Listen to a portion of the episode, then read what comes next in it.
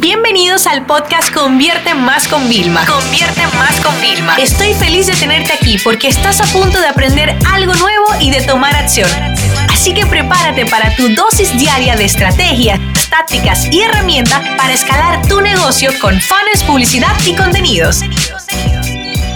Bienvenidos a un episodio más y hoy quiero que hablemos de el AOV, Average Order Value. Y como siempre, ustedes saben que con el tema de concepto intento contarlo de una forma más divertida y más entretenida, ¿no?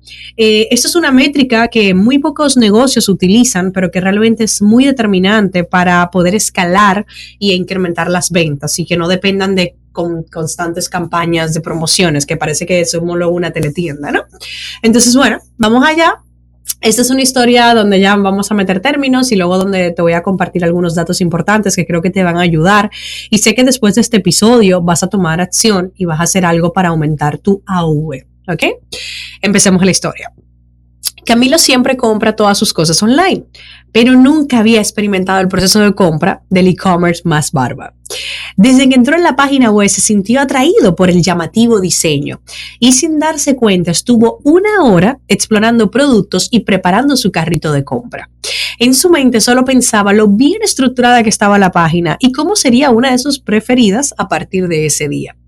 La realidad es que Camilo entró a la tienda online a buscar un producto para arreglar su barba y terminó descubriendo productos que se convertirían en su kit especial para tener la barba envidiada por todos sus amigos.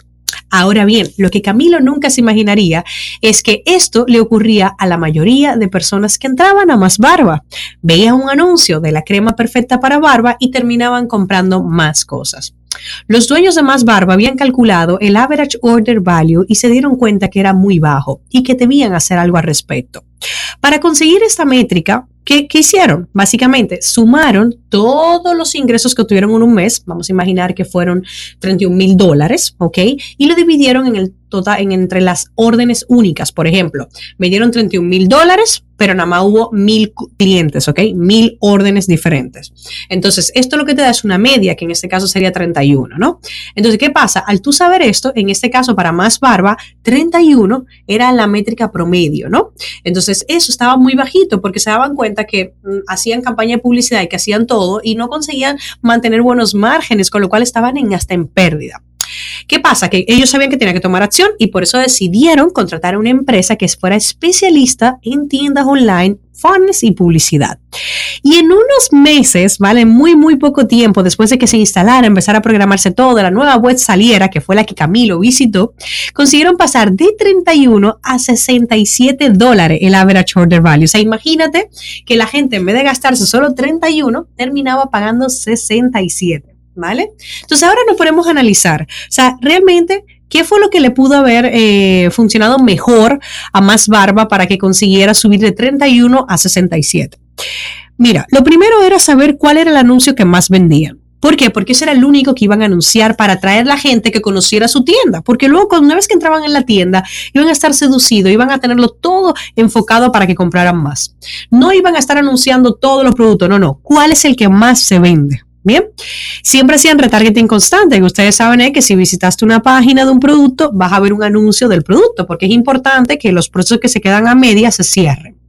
Y empezaron a hacer dos cosas muy interesantes. Una, agregar bumps, ¿ok?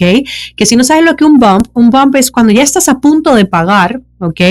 Esos elementos, productos que están ahí, por ejemplo, si es físico en caja, y te dicen, ¿quieres probar el nuevo labial? ¿Quieres probar el nuevo croissant? Ese tipo de cosas. Y en digitales, en la página del carrito, te dice, agrega esto en oferta por solo tanto. Eso es un bump. ¿Vale? Y esto les estaba funcionando muy bien a ellos, ¿vale? O sea, ya la gente cogía la crema y algo más, pero le ponían un bump y la gente compraba más.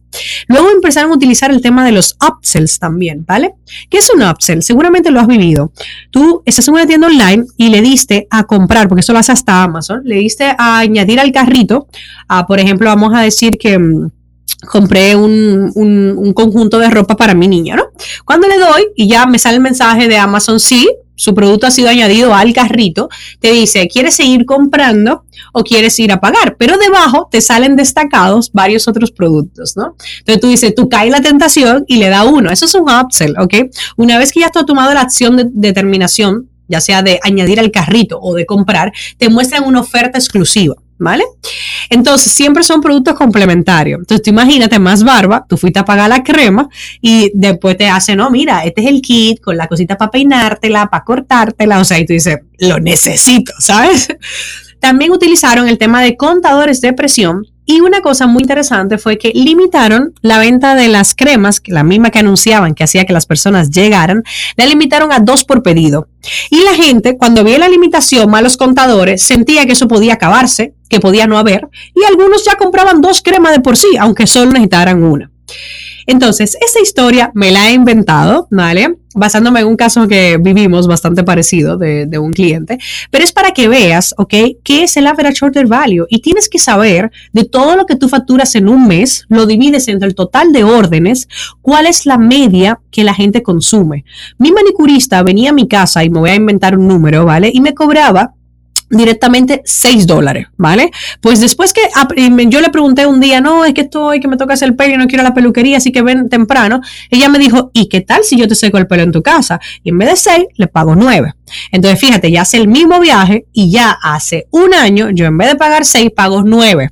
Entonces, si mi manicurista, después de que yo le expliqué, que le conté una historia también parecida para que ella entendiera, fue capaz de a mí misma vendérmelo y a otros clientes y así ganar más sin tener que hacer tanto esfuerzo, tú puedes ser capaz sin ningún tipo de problema. Todo negocio tiene que saber su average order value y qué tiene que hacer para que una persona, una vez que entra a una tienda física o a tu tienda online, en vez de comprar un solo producto, en vez de gastar lo que la media gasta, gaste un poco más. Recuerden que cuesta exactamente igual llevar una persona que compre un producto de 100 que uno de 200 en muchos casos. Entonces, ponte a trabajar y tu tarea será primero calcular el AOV, y después, ¿qué vas a hacer para mejorarlo? Y ya aquí te he dado muchas ideas en esta historia.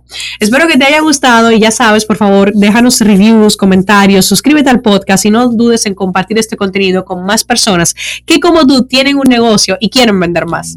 Esta sesión se acabó y ahora es tu turno de tomar acción. No te olvides suscribirte para recibir el mejor contenido diario de marketing, publicidad y ventas online.